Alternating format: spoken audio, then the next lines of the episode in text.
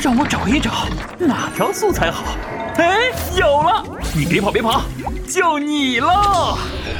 诸葛乔治有办法。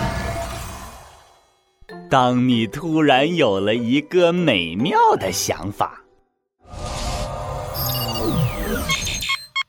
诸葛老师你好，我叫一毛。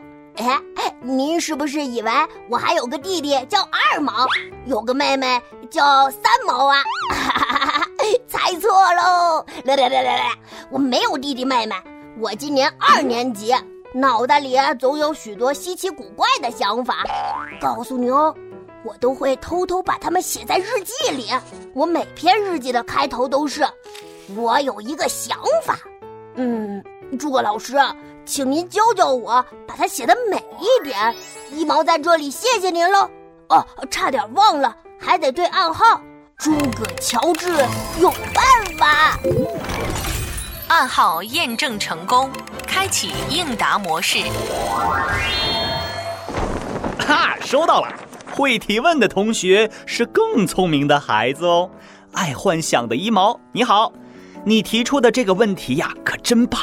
很多伟大的发明创造都是来自某一时刻的奇思妙想，啊，这是最美妙的时刻了。我们该怎么描述它呢？让我找一找哪条素材好。哎，有了！你别跑，就你了。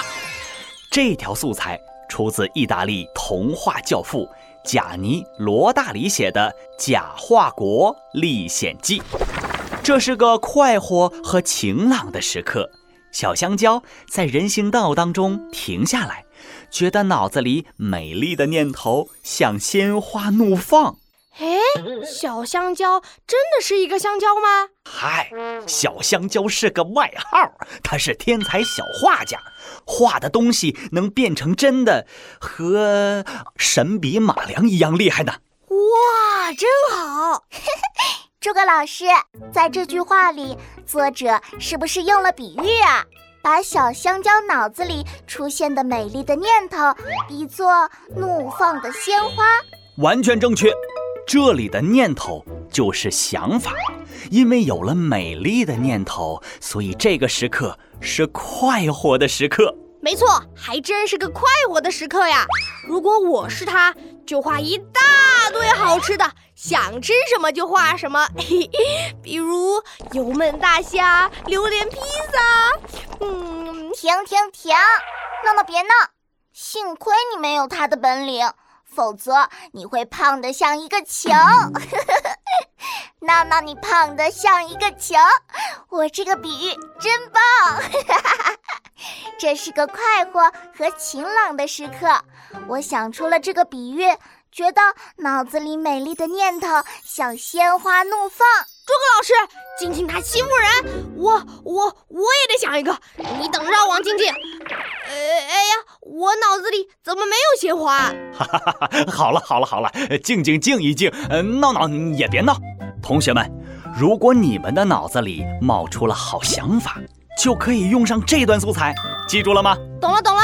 昨天我玩猫和老鼠的游戏，我想到一个好办法，抓住老鼠，我就可以这样写：这是个快活和晴朗的时刻，我想出了抓住老鼠的好办法，觉得脑子里美丽的念头像鲜花怒放。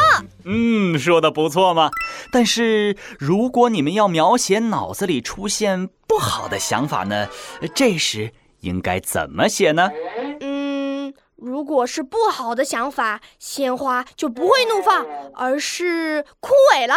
还有还有，心情和天气也会发生变化。就这么写，这是个难过和阴沉的时刻。闹闹看着手里的考试成绩单，觉得脑子里悲伤的念头像花儿枯萎了似的。讨厌的王静静，哪壶不开提哪壶。我这次考不好，下次考好了，进步就很大。你呢，总考一百分，永远不会进步。对对对对对对对。哈哈哈哈好像有点道理。同学们，如果你们想描写脑子里出现好想法的时候，就可以直接用上这条素材。这是个快活和晴朗的时刻。小香蕉在人行道当中停下来，觉得脑子里美丽的念头像鲜花怒放。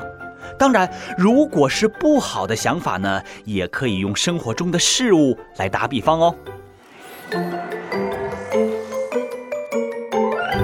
好了，今天就到这里。每天五分钟积累素材，嘿，轻松。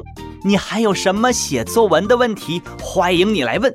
只要你说出暗号，我的作文素材机就会告诉你答案。听完，你就会写作文喽。拜拜。